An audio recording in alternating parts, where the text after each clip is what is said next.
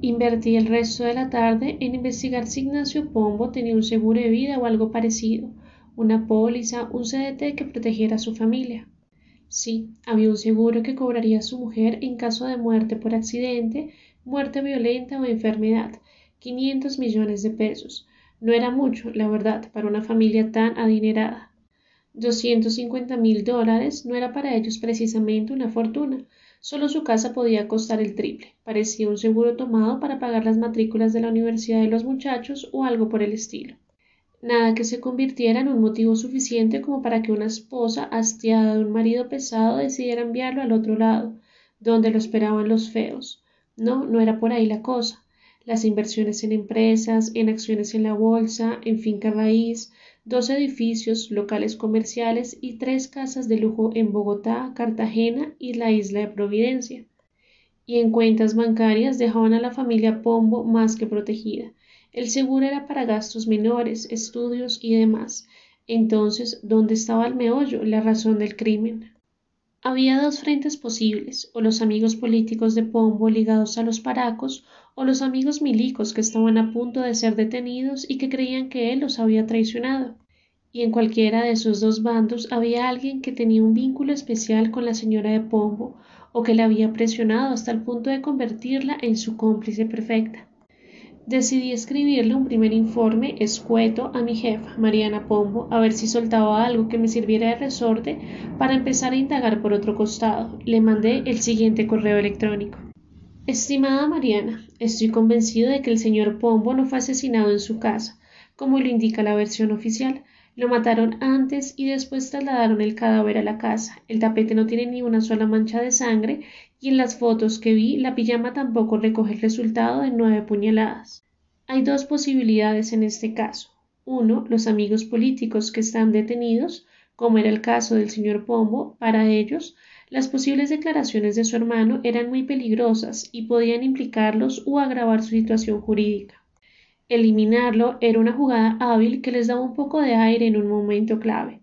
Número 2. El señor Pombo protegió durante años a los militares implicados en el caso de la masacre del Cocora y de casos aislados de desaparición forzada de campesinos.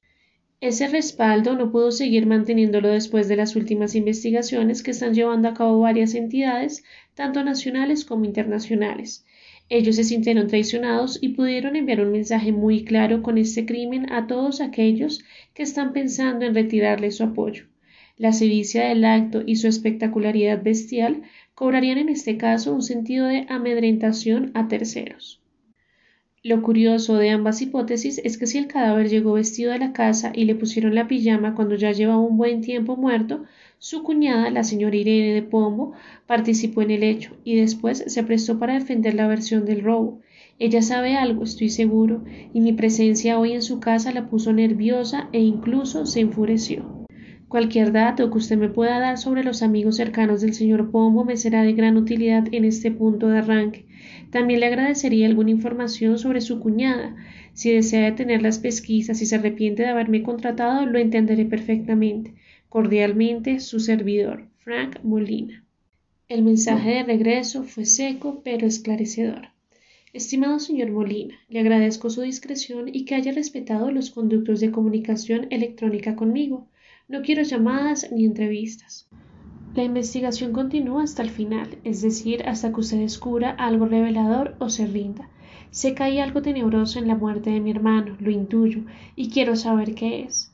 En cuanto a mi cuñada, como le dije personalmente, es una revista que lo único por lo que se ha preocupado a lo largo de los años ha sido por el estatus social y por el dinero.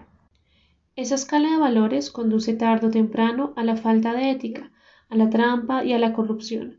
Mi hermano, pobre de él, se plegó a ella y entre ambos conformaron un equipo que justificaba cualquier método con tal de alcanzar más riqueza y más poder. Coincido con usted en que ella ha estado ocultando una información valiosa, quizás porque no quiere asumir responsabilidades o posibles implicaciones legales. Irene fue una mujer muy unida a mi hermano hasta hace unos cinco años. Desde entonces ambos, de común acuerdo, según me dijo Nacho, decidieron darse ciertos espacios de libertad.